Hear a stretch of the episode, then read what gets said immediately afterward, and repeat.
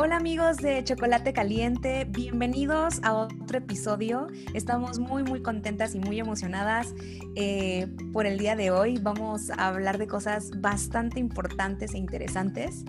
Pero eh, primero quiero saludar a Vale. Ahora sí, después de dos episodios volvemos a estar juntas. ¿Cómo estás, Val? Muy bien, Cari, muchísimas gracias. Como dijo Moroni en los capítulos anteriores, estábamos tratando de balancear nuestras vidas también, pero muy, muy emocionada. Ah, también quizás eh, presentar lo que sería el último capítulo de la temporada, ah, pero estoy segura de que este capítulo va a ser extra especial y por eso estoy súper bien, Cari. ¿Cómo estás tú? Muy bien, también igual emocionada porque siento que vamos a cerrar con broche de oro, con también invitadas especial eh, este, esta temporada.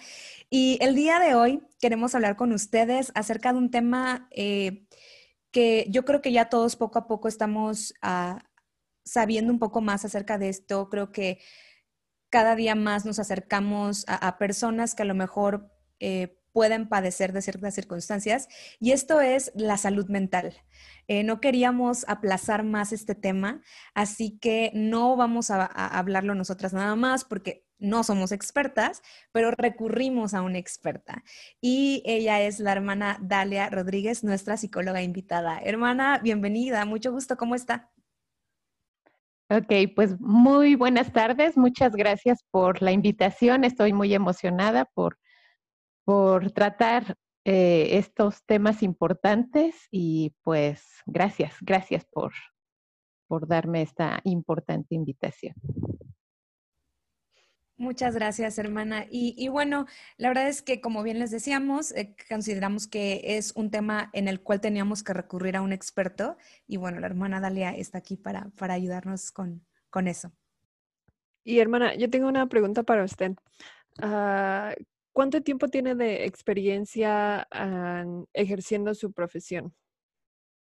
Mm, ok, bueno, les hablo un poquito de mí. Ah, tengo un poquito más de 15 años, yo creo, dando terapia de manera privada. Eh, tengo un consultorio. Y bueno, yo estudié la carrera de psicología en UNAM y hice una maestría en evaluación y diagnóstico Hice otra maestría en psicoterapia existencial. Hice una especialidad en terapia gestal y otra en terapia cognitivo-conductual. Son teorías que se manejan en psicología y eh, pues he hecho varios diplomados. Una de mis pasiones es estudiar, entonces yo digo ahora que también es mi vicio. Entonces, este, siempre me he estado preparando y actualmente estoy estudiando un doctorado en psicoterapia de pareja y familia. Y pues tengo mi familia, tengo tres hijos, tres adolescentes en casa y casi 20 años de felizmente casada. Qué hermoso, hermana. Muchísimas gracias por, compartir eso. Súper preparada. Wow, la, admiro muchísimo. Creo que esa también debería ser mi, mi, mi lema, mi pasión.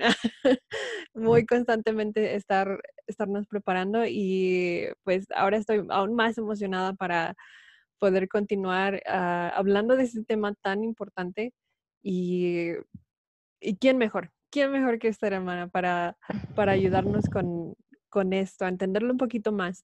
Y Cari lo que mencionaba me, llamó mucho la atención de que es, no, no es hasta en estos tiempos que estamos como sociedad quizás teniendo o, o dando cuenta, dándonos cuenta de que la salud mental es algo mucho más importante de lo que quizás habíamos considerado.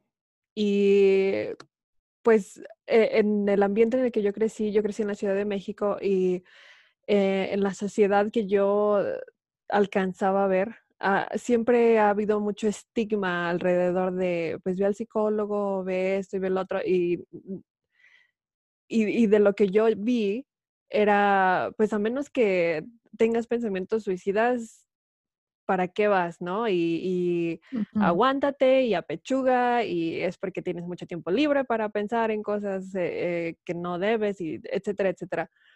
Pero poco a poco yo también he entendido que, oh, no, no se trata acerca de eso, no, no, no, no es el mejor de los pensamientos ni, ni la mejor de las actitudes, porque la salud mental va más allá. Entonces, hermana Dalia, para usted y, e, en su profesión, ¿cuál, cuál es la importancia de, la salud mental? Así es, ah, vale, mira, es muy, muy, muy importante y es cierto lo que mencionabas, ¿no? Para tratarnos la, la situación emocional en nuestras vidas ha sido un estigma muy grande. O sea, los psicólogos así como que, ajá, sí, o no voy porque no estoy loco.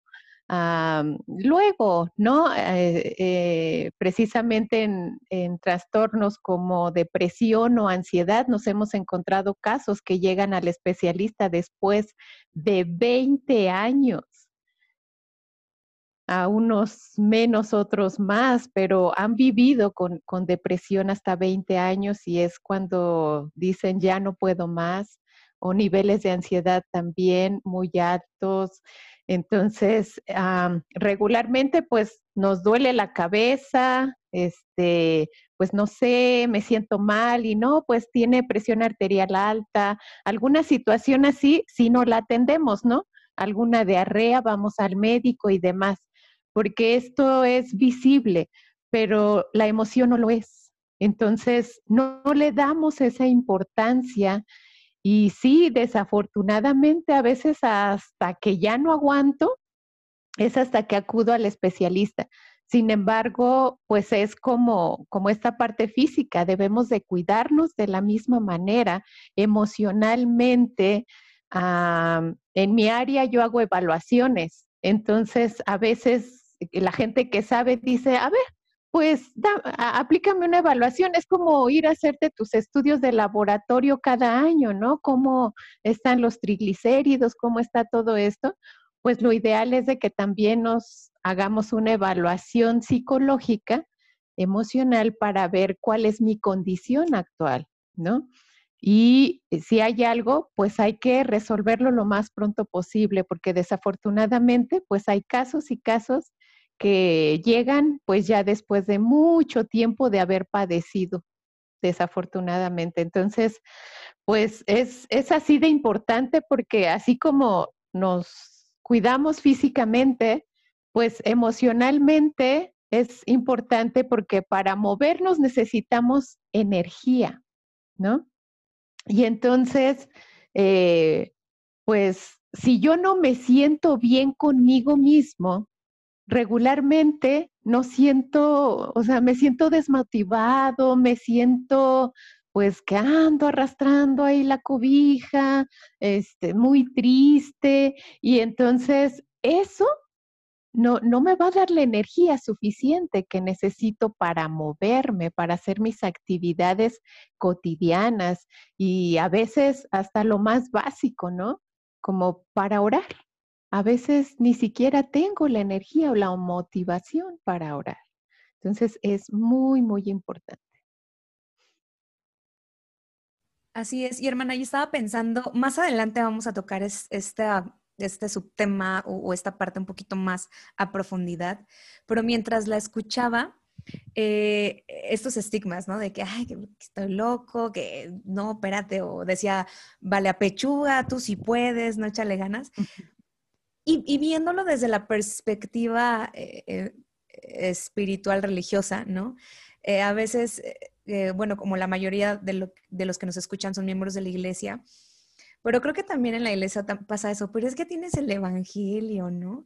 Pero ¿cómo crees? Si tienes a Dios, ora, tú ora, ¿no? Y, no estoy diciendo, no quiero que me malinterpreten, ¿verdad? Por supuesto que son cosas que ayudan, a mí me han ayudado, Pero, híjoles, a veces los mismos líderes incluso eh, han hecho la invitación, ¿no? Tenemos el ejemplo de uno de los apóstoles, ¿no? Eh, el Elder Holland, en algún momento en sus discursos, él dijo, o sea, hay que ir, hay que buscar ayuda profesional cuando de plano ya no, pero como está esta parte de, no, si tienes a Dios, tú, puedes, ¿no? Es cierto, como miembros de la iglesia, pues es con ayuno y oración, te vas a sentir mejor, este, pues eh, a veces, ¿no? A veces es que se acercan al obispo y bueno, sí, el obispo da una cierta fortaleza, consejos, pero a veces cuando nos sentimos muy, muy mal, ni eso, o sea, de verdad hacemos lo contrario.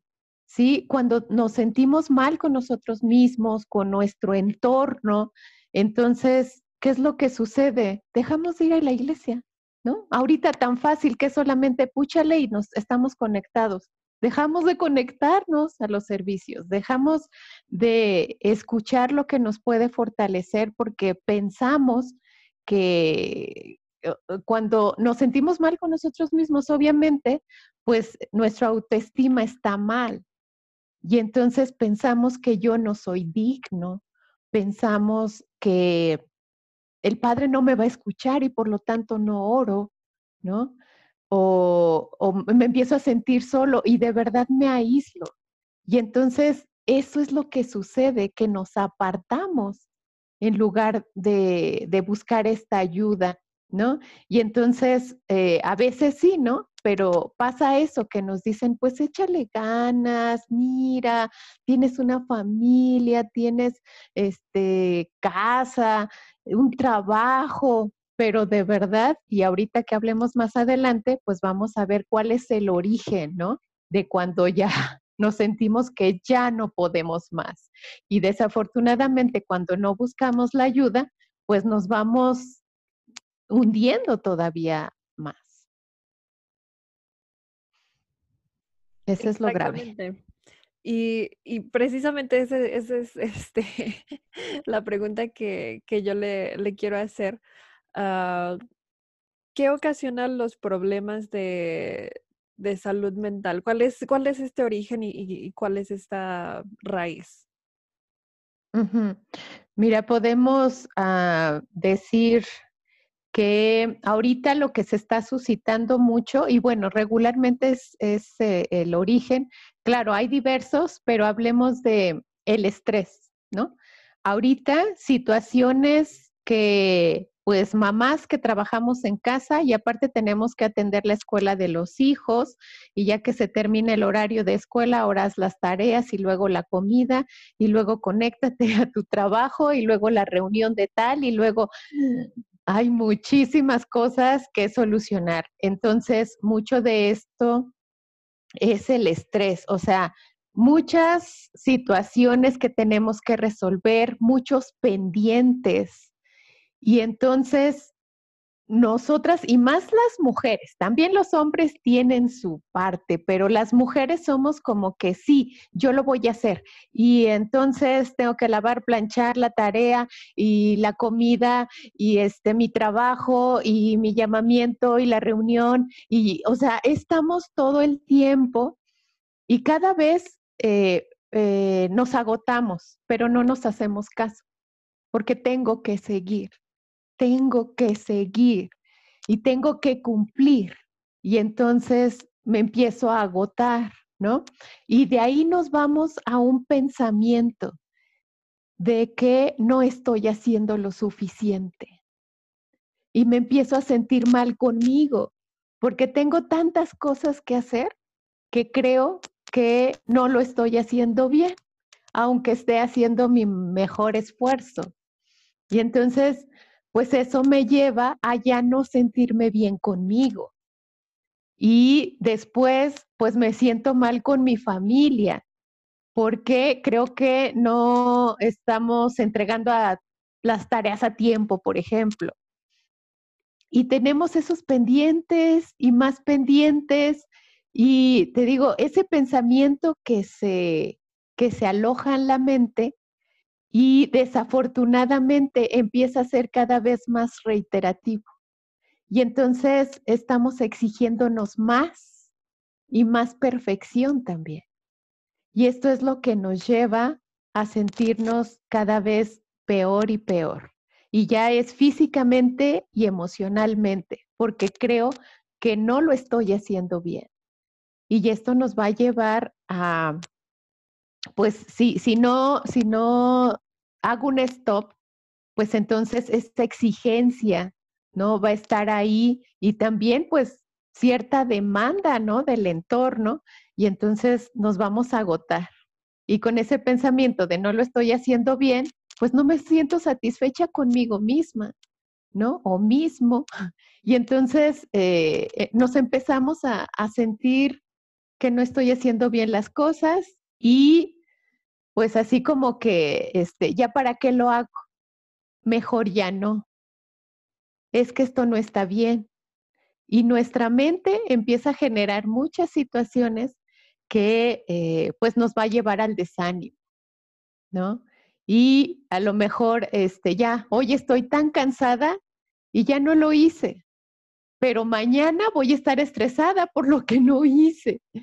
Y es un cuento de nunca acabar. Entonces, ahorita es lo que está originando situaciones de estrés que nos están llevando a ansiedad y muchas veces pues depresión, aparte de todas las situaciones que se están viviendo dentro de los hogares, eh, pérdidas de trabajo, ahorita pérdidas de familia, ¿no? Entonces, este, pues sí, está habiendo un aumento, ¿no? Y obviamente si no se, si no se atiende, pues va a haber consecuencias mayores. Que sí, muchísimas gracias, hermana. Y a veces yo creo que en este ir y venir de, actividades y, de cosas que tenemos que hacer, pues no nos damos cuenta, ¿no? No nos percatamos realmente lo, que sucede, ¿no? Y eh, ahorita usted al final mencionó, ¿no? Como la ansiedad, depresión, y, queríamos preguntarle cuáles son eh, los problemas de salud más comunes. Escuchamos, ¿no? Depresión y ansiedad, pero tal vez hay algún otro que a lo mejor Em, del cual no sabemos o casi no se tiene conocimiento? ¿O, qué nos puede decir de estos problemas y, cuáles son sus factores principales? Pues sí, mencionaba, ahorita lo principal es depresión, ansiedad y de ahí nos vamos a adicciones y actualmente por el confinamiento, violencia doméstica. Entonces serían como que los cuatro y de ahí pues nos vamos a más, pero como les mencionaba, ahorita el estrés está siendo un foco que nos está llevando a, esta situación de la ansiedad, de, lo que explicaba. De ahí eh, lo que sucede es que nos vamos a pensar, ah, o el origen de la ansiedad es el miedo. Entonces, ahorita por la pandemia, pues eh, se puede pensar, ¿no? A muchos casos, ¿y si me enfermo? ¿Y si me muero? ¿Y si pierdo el trabajo? ¿Y si algunos de mi familia se enferma? ¿Y si todos los y si, todo lo que aún no sucede, es lo que desafortunadamente se coloca en la cabeza. Y esto que, que hace que tengamos incertidumbre, que genere la situación de alerta en nuestro organismo, entonces es lo que ah, pues nos va a llevar a, estar ya con ese nerviosismo, con esa de qué voy a hacer y es que si no me alcanza y demás. Entonces, decía, el, el origen es el miedo. Y el miedo, ustedes sabrán que pues es útil, ¿no? El miedo tiene una utilidad en nuestro, en nuestro ser, que es para ponernos a salvo de cualquier circunstancia. Esa es su función. Pero lo que sucede es que ah, cuando uno tiene miedo por cosas que aún no suceden, entonces nuestro sistema se pone en alerta para, para ponernos a salvo. Pero como son cosas que solamente nosotros las ponemos en la cabeza, pues nuestro sistema se está poniendo en alerta constantemente. Lo que sucede a nivel neuronal es que hay dosis de adrenalina, ¿no? Si me sale un perro, pues es para saber si me echo a correr, me subo al árbol, me quedo quieta o qué voy a hacer, ¿no? Pero cuando yo pienso, ¿y si me quedo sin trabajo? Para el cerebro es lo mismo, ¿no? El sistema se pone en alerta. ¿Qué voy a hacer? Pero eso no es real, no está pasando. Y entonces esas descargas de adrenalina constantes, ¿no?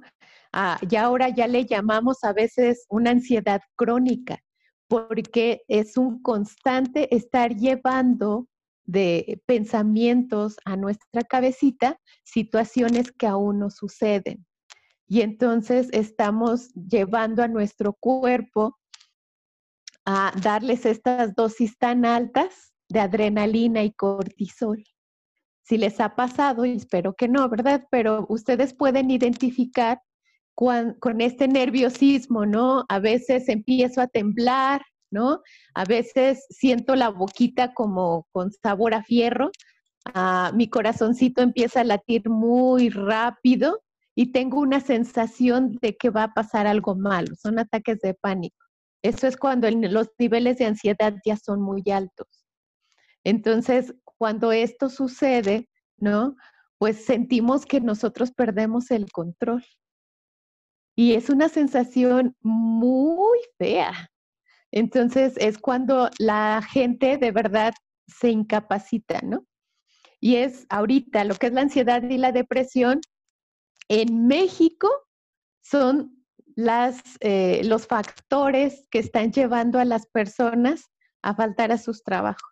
¿no? Y, ahorita, pues a veces ya, muchos trabajos son en casa, pero es, son los niveles tan altos que pues no se conectan, ¿verdad? O sea, ni siquiera pueden levantarse, ¿no?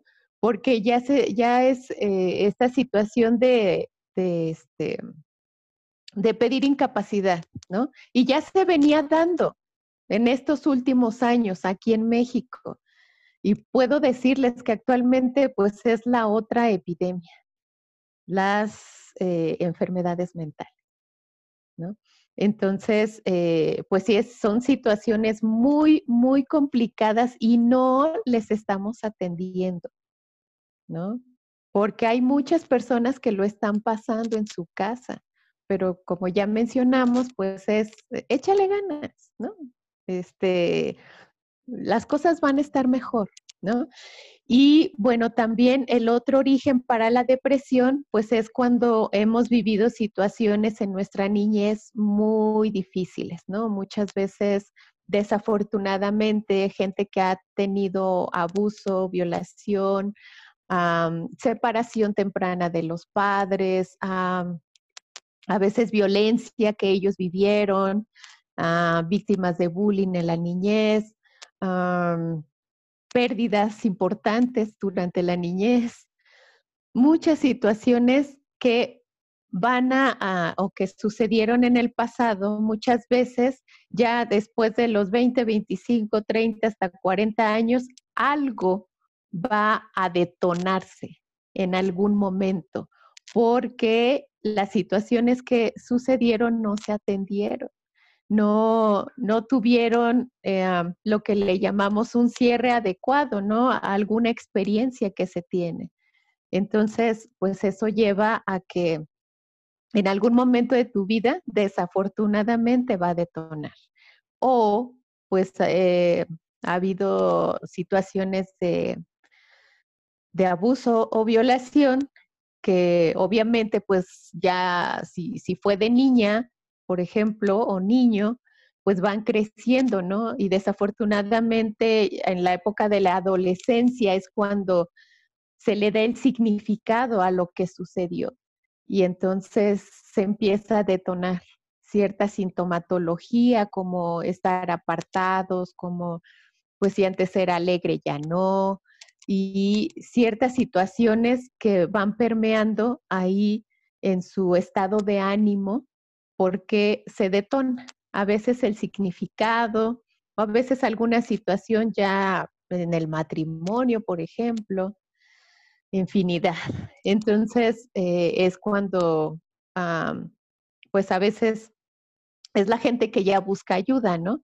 porque se siente pues que yo estaba bien y de repente no sé qué pasó, ¿no? Y entonces investigamos tantito y resulta que pues es debido a que alguna experiencia detonó algo de lo que había sucedido en el pasado. Y entonces muchas situaciones que se dan y, no se han escuchado actualmente, ¿no? Desafortunadamente misioneros pues ah, debido a la situación que se vive en la misión, a veces un poquito de presión o diversas ah, familias con las que tienen interacción, pues desafortunadamente es cuando detona alguna situación de estas y, y, es cuando pues empiezan con niveles de ansiedad altos y desafortunadamente tienen que regresar, por ejemplo. Todo lo que usted ha dicho, creo que me la pasé como sí, sí, ya, nada más moviendo la cabeza, sí. porque, bueno,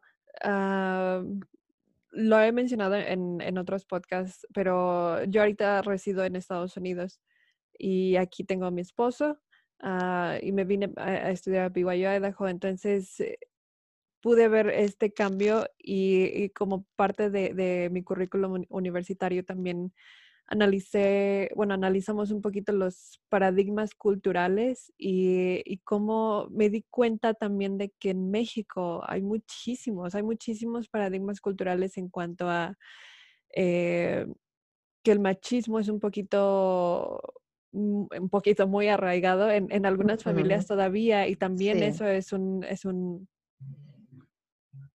es clave para ciertas cosas Ah, de las que usted ha hablado y, y en lo personal he conocido a, amigos que me han confiado precisamente este tipo de cosas de padres ausentes y, lo mucho que, ha dolido. Y aquí entra también un poco de lo que ya hemos mencionado de con oración y ayuno, ciertamente puedes obrar milagros, pero también se debe reconocer que hay situaciones que te van a empujar y que te tienen que empujar a buscar una ayuda profesional, porque no dudo que Dios sea misericordioso y, pueda obrar incluso un milagro así, pero e, es la excepción y no la regla, ¿no?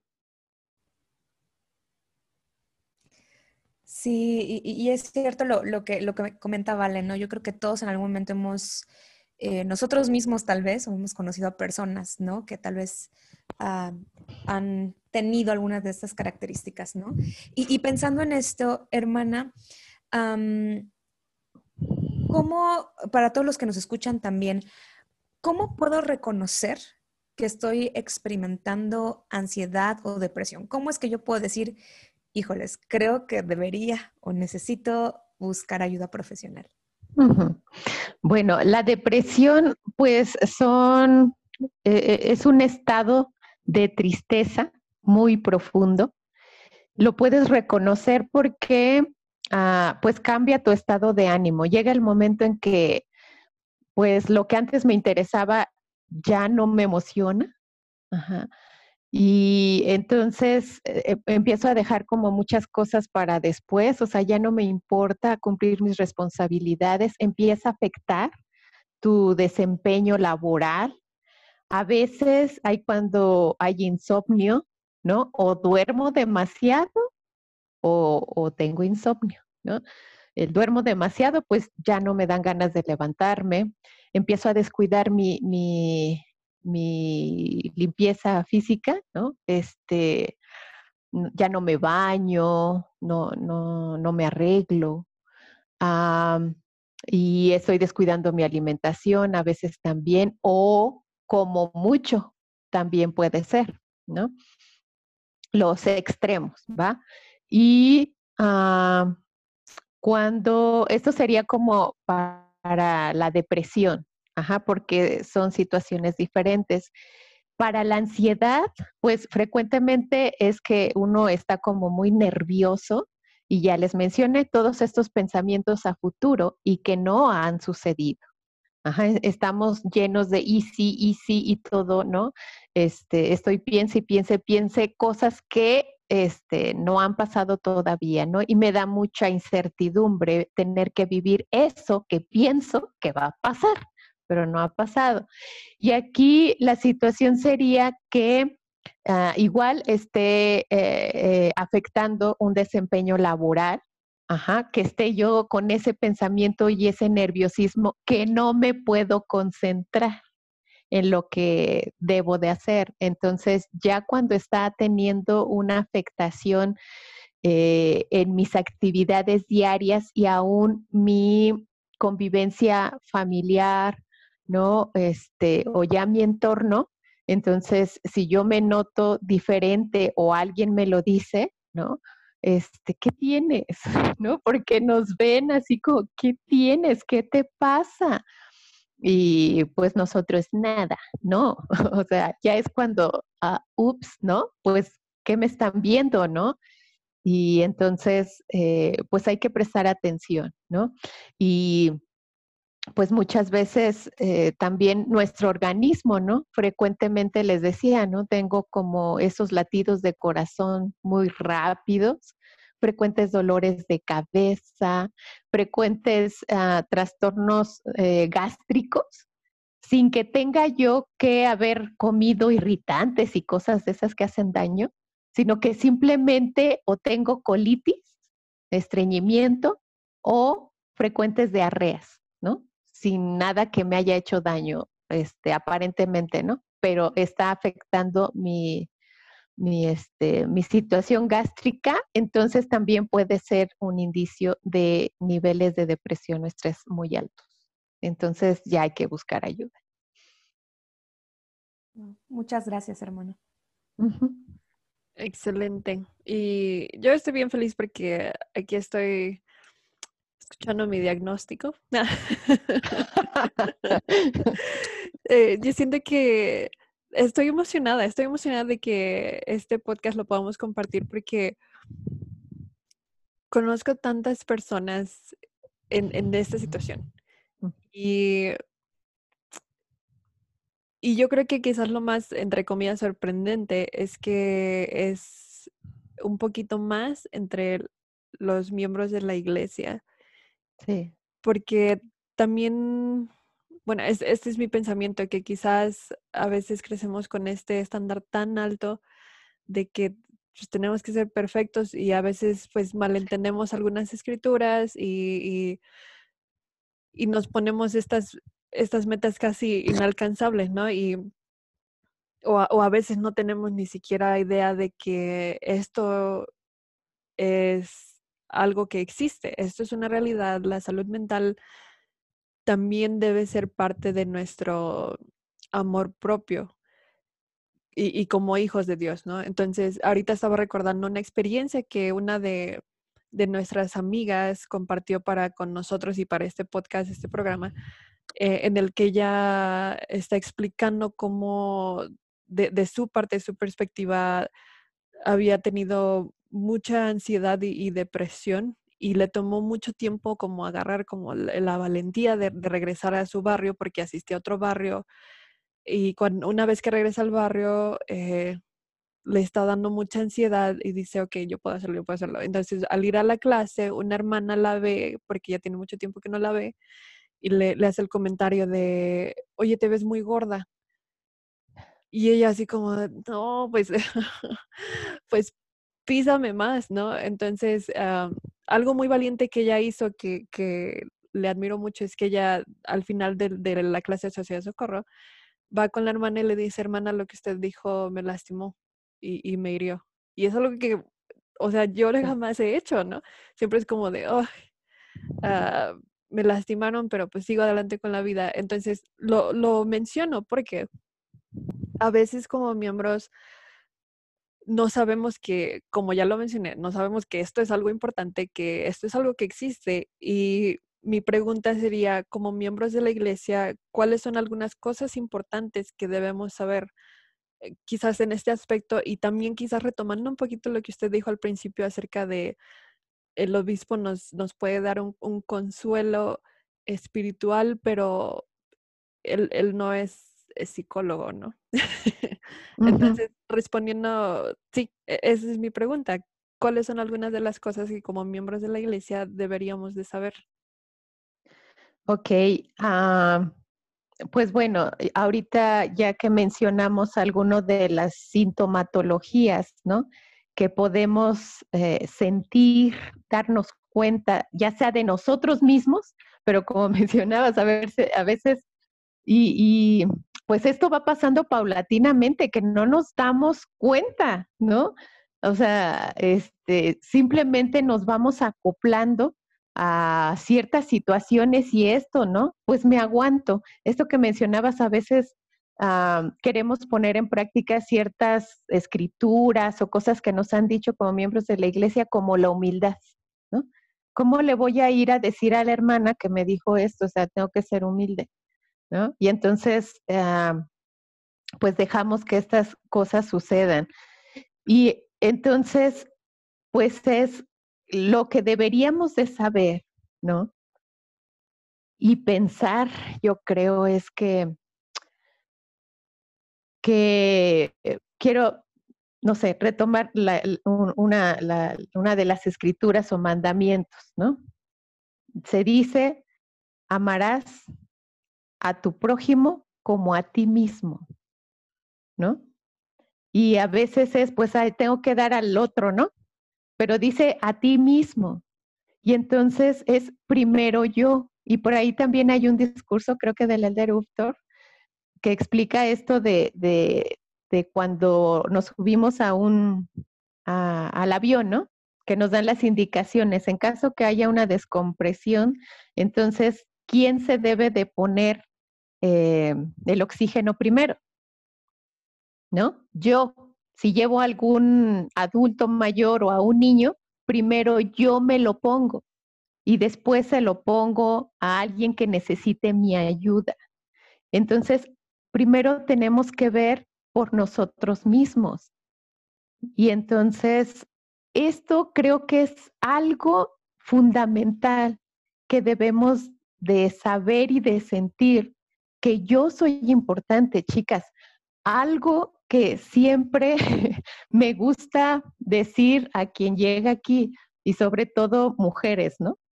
Eh, que también tienen su lema los chicos y dice lo mismo, ¿no? Ahorita que hace el año pasado que nos lo cambiaron, pero es, o sea, apenas habían dicho las primeras palabras y yo ya estaba llorando, porque a mí me encanta el lema de las mujeres jóvenes.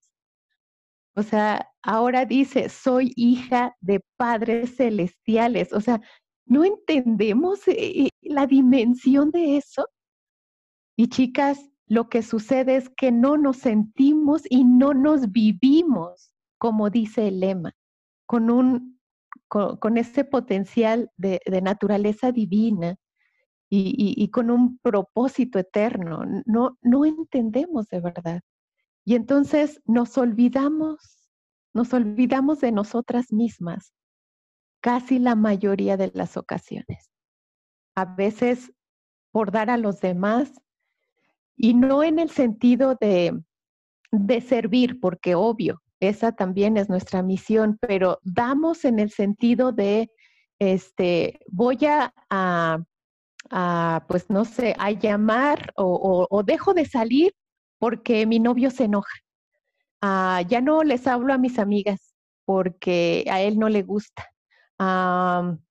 o, ¿qué puede ser? Como yo me dedico a trabajar, a trabajar, a trabajar para darle a mi familia, pero mis otros tres hermanos nadie trabaja, ¿no? Entonces, a veces damos y damos y damos. Esto es súper desgastante, ¿no? Pero como somos buenos, según lo que hemos aprendido, entonces en eso pues nos olvidamos a nosotros mismos y entonces no estamos cumpliendo con este llamamiento, eh, con, este mandamiento, perdón. Ajá. Entonces es bien importante, creo que nosotros sepamos que cuando siento que ya me olvidé de mí, entonces es cuando creo que necesito más ayuda que solamente pasar por el obispo. ¿no? Se me hace esto súper importante. Me encanta muchísimo lo que ha dicho, hermana.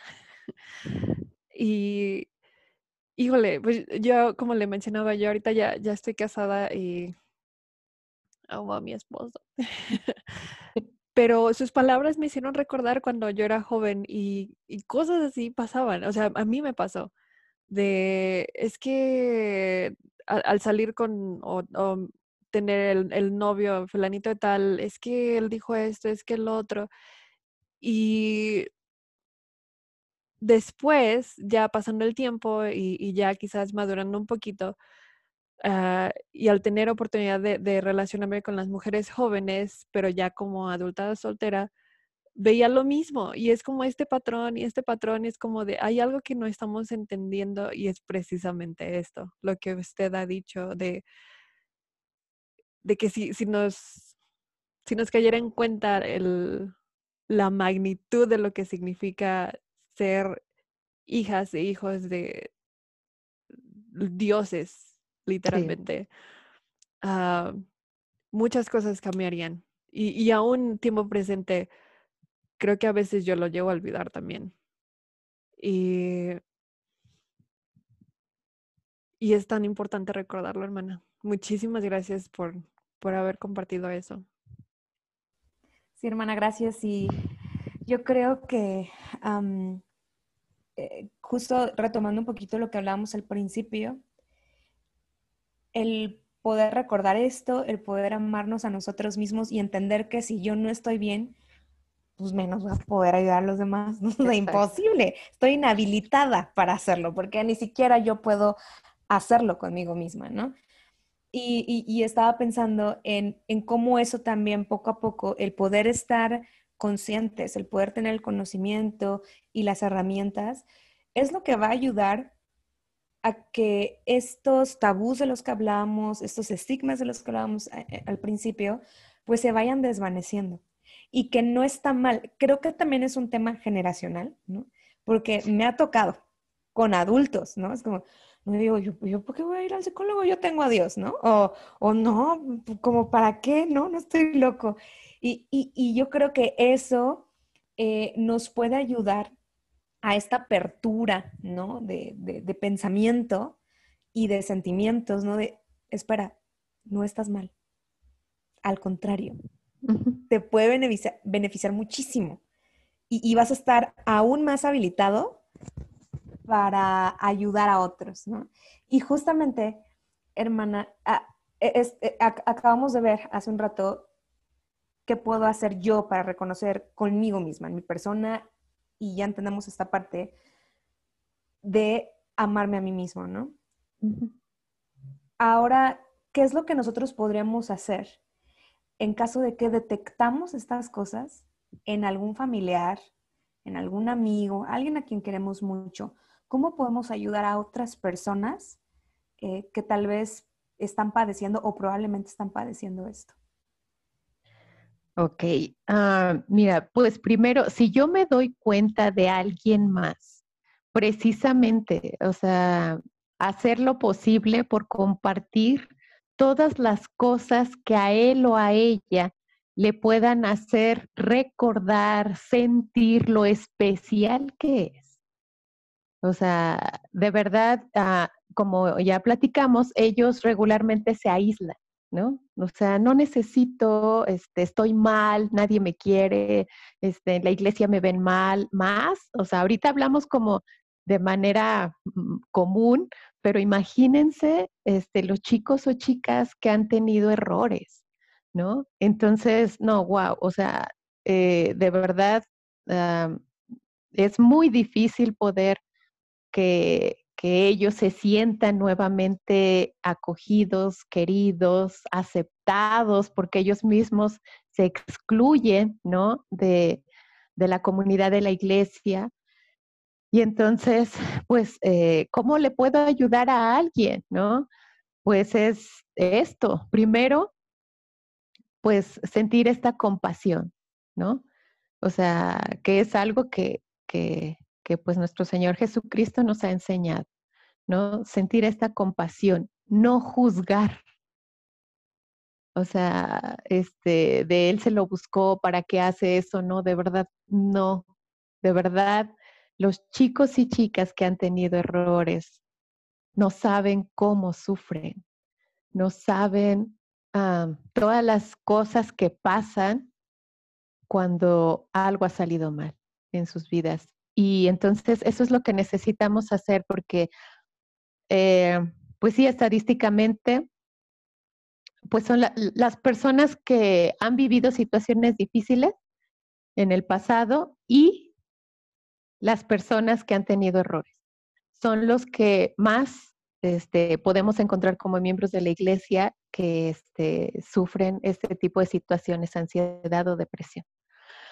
Ah, entonces, eh, pues es, si yo voy a acompañar a alguien, ¿no? Pues proporcionarles eh, esta, este acompañamiento de, ¿sabes qué? Conozco a alguien, ¿no? Que te puede ayudar profesionalmente y además pues te comparto este discurso, esta cita, este, ahora tenemos muchas cosas, ¿no? Este, la frasecita y el profeta dijo y el himno, y yo siempre comparto, todos los himnos de las mujeres jóvenes me encantan, me encantan. Entonces soy de valor, este, eres hija de un rey, o sea, todo, todo es, tenemos muchísimo material dentro de la iglesia que nos puede ayudar para fortalecer a alguien más si tenemos ese privilegio de saber que alguien no la está pasando bien, esa sería como, como ese apoyo, ¿no? Y, sí, pues ah, platicar a veces, ¿no? Eh, si necesitan esta ayuda profesional, pues eh, platicarles un poquito, ¿no? De que no es que estés mal, que estés loco, ¿no? O sea, esto va a hacer que tú te sientas mucho mejor, ¿no? Que las cosas se pongan en orden en tu cabecita y sobre todo en tus emociones, que eso es lo que nosotros acompañamos, ¿no? A que puedan eh, entender qué es lo que están sintiendo, porque a veces son culpas, pero esa culpa se transforma en enojo, ¿no? Y solamente están enojados pero no, no encuentran que realmente es una culpa, ese remordimiento, ese pesar. Y entonces a veces pues hay que como que eh, poner ese rompecabezas, a ver, aquí están las piezas, ¿no? Ahora hay que reunirlas y volver a armar esto. Y a veces es lo que ellos necesitan, ese acompañamiento. ¿no? Y, sobre todo esto, ¿no? ¿no? No juzgarles, no excluirlos y pues ah, poder dar e, estas herramientas, ¿no? Si ahorita es lo que estamos conociendo y todo lo demás como recursos que tenemos. Y les quiero compartir, no sé si ustedes han tenido la oportunidad de revisar en la biblioteca de la iglesia que hay un icono que dice ayuda para la vida. Entonces ahí pues tenemos muchísimas herramientas más y hay también páginas especiales para lo que es atracción al mismo sexo, lo que es pornografía, suicidio. Hay páginas especiales como material de la iglesia, eh, adicciones, entonces hay muchísimos recursos. Muchísimas gracias, hermana. De verdad, muchas gracias. Eh, eh, es cierto, me encanta que, ha juntado em, todos los recursos que Dios nos ha dado. la ciencia, ¿no? La, la, maravilla que es la psicología, pero también los recursos espirituales que Él ha dado a través de sus líderes, ¿no? No están peleados. No, para nada eh, no es que uno no te vaya a ayudar o, solamente sea uno el que, sino que ambos, eh, si se unen, pueden obrar esos milagros que incluso Vale mencionaba, ¿no? Y eh, escuchando la hermana, me hizo recordar, hay una chica que es como, entre comillas, influencer dentro de, de la iglesia y tiene muchos seguidores en, su cuenta de Instagram. yo recuerdo que la, bueno, no, la conocí como en, Instagram hace varios años y yo dije, no, su, pues su vida es perfecta, ¿no? Porque ella es súper bonita y en ese tiempo cuando la conocí en, en, su página, eh, estaba comprometida y se casó y súper feliz y todo. Y y es como, para mí fue como una de esas cuentas de, ay, ya no la voy a seguir porque me deprimo, ¿no? porque es su vida perfecta. Sin embargo, recientemente la, la, volví a encontrar y dije, ay, sí es cierto, eh, ya, quizás ya ahora que ya estoy mejor mentalmente, uh, me sorprendió muchísimo ver que ella se divorció ah. porque su esposo era abusivo. Y, y para mí fue como, ¿qué? Y ella mencionó, yo, fue, fue algo que dije, wow, eh, y, se los prometo, no fue por morbo, sino dije, esto es importante porque eh, también lo he escuchado de, de otras amistades que, que, esto llega a pasar y que sí pasa. Sí, sí. Y, y escuché mucho, escuché eh, y ella grabó, de hecho, yo creo que un, podcast con otra chica que también pasó lo mismo, que también es miembro de la iglesia, y ella también hizo un video explicando lo, ah, lo que pasó. Y, y, el punto, y lo menciono porque sus palabras, hermana, me hicieron recordarla y recordar algo que ella dijo que se quedó mucho conmigo, y fue que ella lo que más aprendió de esta situación es que cuando ella por fin lo compartió con algunas amistades, le empezaron a decir, pues vete, o sea, pues ya salte de ahí, tú puedes hacerlo, tienes el control y, ya salte. Y ella como, no es tan fácil. O sea, tú a una víctima no le puedes decir, vete. estás, estás haciéndola sentir de la misma manera en la que el, el abusador está haciendo. La, la, estás poniendo en una situación muy difícil. Sin embargo, si tú le recuerdas a esta persona lo maravillosa que es y lo, lo que puede llegar a ser o lo que puede lograr, esa es la mejor manera de, ayudar. Esto es lo que ella menciona y, lo relacioné porque es lo que usted acaba de decir. Y, y yo he cometido ese error también, porque mi, una de mis mejores amigas también está en esa situación y para mí lógicamente era como de, pues vete y salte, y pues para mí uno más uno es dos, ¿no? ¿Por qué no lo ves así? Cuando no es así, es muy difícil y no estamos ayudando, ¿no? y si no ayudas, no estorbes, ¿no? Entonces, lo que usted menciona, eh, yo solo quiero testificar de que de que es bueno que, meditemos eso y que cambiemos. Si tenemos alguna amistad, si tenemos alguien que amamos que esté pasando por esto, que estemos abiertos a cambiar nuestra mentalidad y a ser discípulos de Jesucristo al elevar a otros. Y ahora que ya sabemos esto, ¿no? Viniendo de, de usted como experta también.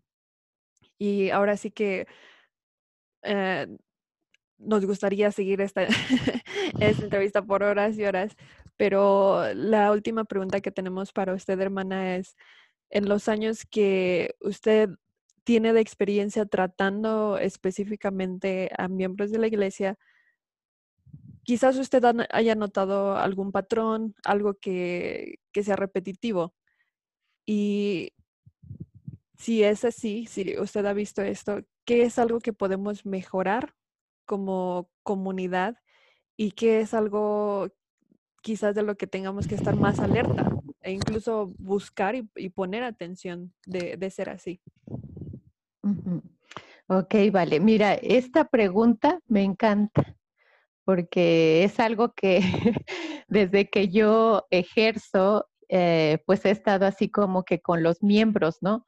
oigan, hace falta esto, oigan, hay que hacer esto, oigan, la psicología es importante, oigan, hay que hacer programas de prevención y cosas así, pero bueno, así como a nivel, eh, este, pues mundo, ¿no? Afuera, pues eh, sigue siendo el estigma, ¿no? De, de entrarle también en la parte profesional para ver las situaciones que nos embargan como comunidad dentro de la iglesia, pues también es, ha, sido un poco difícil. Aquí en México, pues que ha sido fácil unos seis años, como que ya le han dado más auge, afortunadamente. Dentro de la iglesia, a los psicólogos SUD y ya nos dan nuestras capacitaciones y ya nos toman más en cuenta y demás, ¿no? Pero sí ha sido una lucha constante, ¿no? Porque sí, yo me he dado cuenta de algunas situaciones que eh, siguen permeando, eh, sobre todo, pues sí, en, en los jóvenes, ¿no? soy afortunada ahorita, más o menos, que será el 70% de mis pacientes son miembros de la iglesia. Y entonces, pues sigo, ¿no? Sigo ah, visualizando estas situaciones que, que se ven. Entonces, ¿cuáles serían? ¿No? Y eh, pues quiero, esto que voy a decir, pues lo vamos a, desmenuzar un poquito para que no haya estos malos entendidos, ¿no? Y precisamente una de las situaciones que a mí me preocupan mucho es a veces la rigidez en el, seguimiento de las normas. Ajá. Estoy llamando rigidez. ¿Qué es rígido? Es severo, es sin la capacidad de flexibilizar. ¿Ok? Entonces, ah, ¿qué es lo que yo he visto? Que muchos jóvenes que han vivido de manera esto, rígido, para vivir las normas, ¿no? Y así crecieron.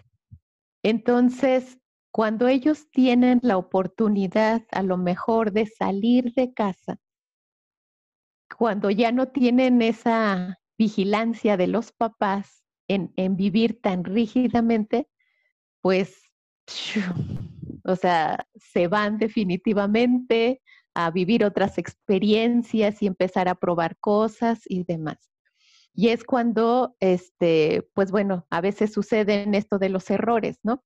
Y como siempre, o sea, pues van a tener el aprendizaje, regularmente regresan, pero sí, este, pues viven estos, estos periodos muy difíciles de pasar, ¿no? Entonces, esto que quiero aclarar, ¿no? Como forma rígida, pues yo lo vería más como ser papás eh, que sean disciplinados, no rígidos. Y la disciplina, uno como papás les enseñamos ciertos hábitos a los hijos. Ajá. Los hábitos es algo que adquieres y, y lo sigues haciendo, pero es por decisión, no por imposición. ¿Ok? Entonces, me gusta más manejar la palabra disciplina que, este, que la rigidez. Entonces, también aquí puedo mencionar que para los papás a veces em, eh, manejamos como muchos miedos de que, ¿y si mi hijo este, deja de obedecer y si mi hijo experimenta ciertas cosas y si mi hijo... Entonces, estos miedos hacen que seamos así de rígidos con los hijos.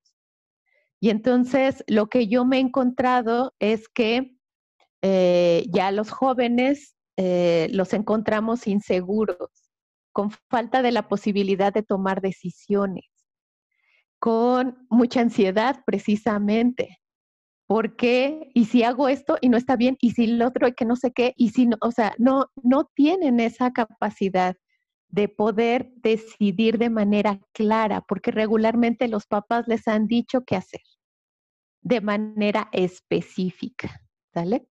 Entonces, aquí yo diría un poquito a los papás, y bueno, para que entendamos un poquito esto, me pongo a pensar, y bueno, la verdad fue idea de mi esposo porque platicamos mucho. Y, él mencionaba, este, es como, como lo que quería hacer Lucifer, ¿no? O sea, yo voy a hacer que nadie se pierda. O sea, todos regresarán, ¿sale? Entonces es eso, ser rígido. ¿Qué es lo que necesitábamos? Nuestro albedrío. Y aquí es lo que a los papás no, no nos gusta, pero a veces los hijos, hablando como hijos, nos vamos a equivocar. Vamos a, a, vivir nuestras propias experiencias y vamos a aprender. Y a veces es cuando mayor crecimiento tenemos. Si los papás estamos con esa rigidez, les restamos la oportunidad a veces de esos aprendizajes y de ese crecimiento.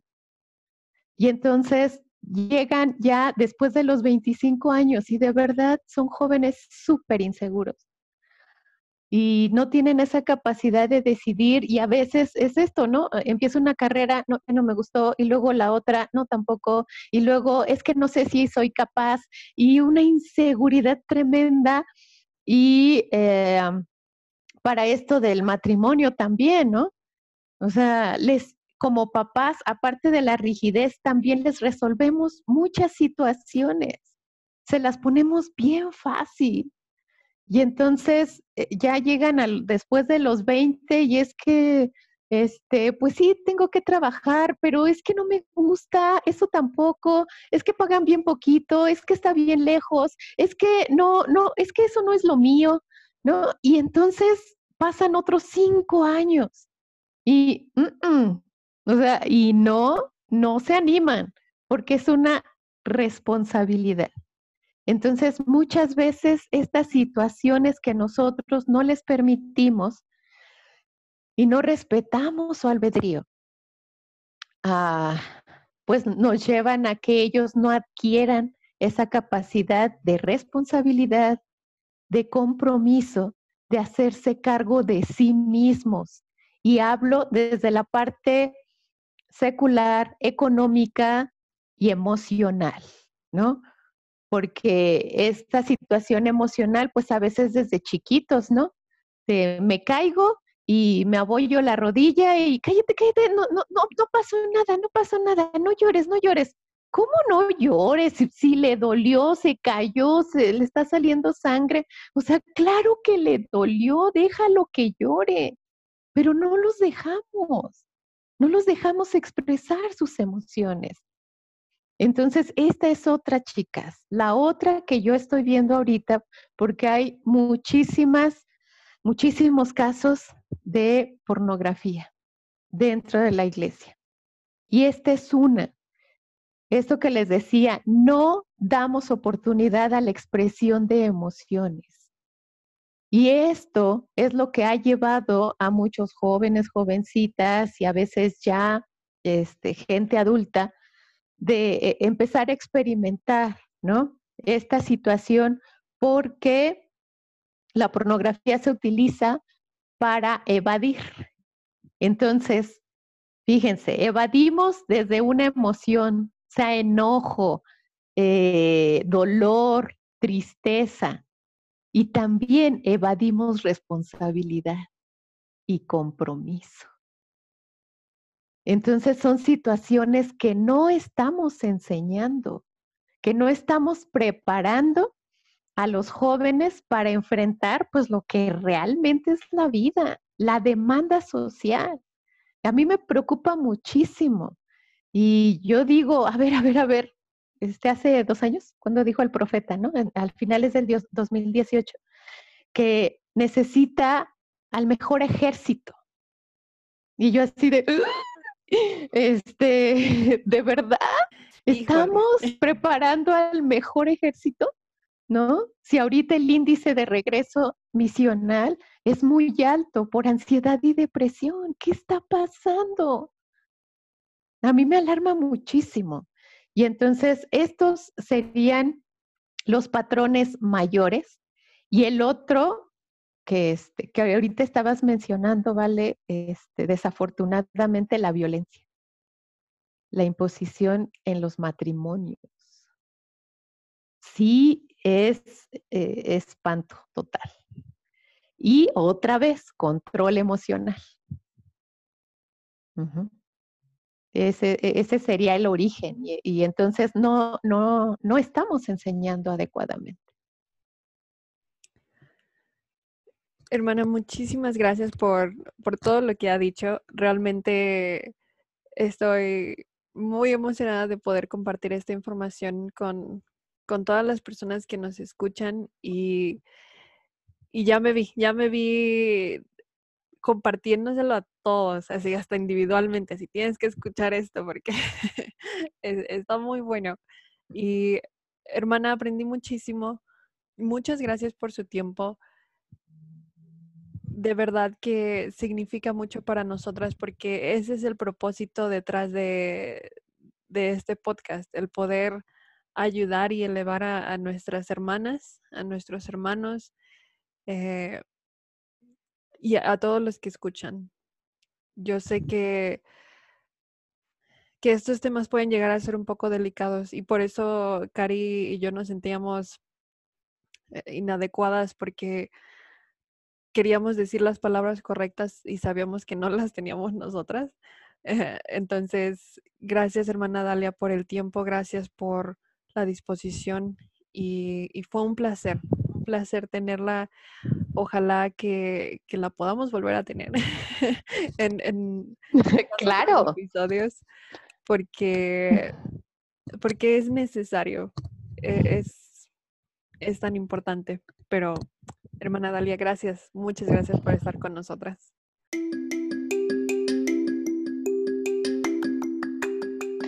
Pues para mí encantada, si yo puedo colaborarles más, de verdad, con mucho gusto para servirles, chicas. En el momento que ustedes me inviten, yo estoy más puesta. Muchísimas gracias de verdad por la invitación también. No, no hay de qué, de verdad, gracias a usted. Eh, como dijo Val, eh, a su momento estamos muy agradecidas. No nos equivocamos al, al invitarla entonces, eh, al igual que Val, yo también estoy, yo diría, estamos ansiosas de compartir esto, de verdad, con todos. Me llevo el hecho de saber que todos necesitamos estar conscientes de, la importancia de la salud mental para ayudarnos a nosotros mismos, para estar bien con nosotros mismos, amarnos a nosotros mismos y entonces estar habilitados para ayudar a quien lo necesita, a quien amamos cuando veamos alguno de estos indicadores o síntomas, ¿no? Gracias, hermana, nuevamente. Gracias a todos ustedes por escucharnos. Eh, reitero, cerramos con broche de oro esta temporada y muchas gracias por escuchar Chocolate Caliente. Bye bye.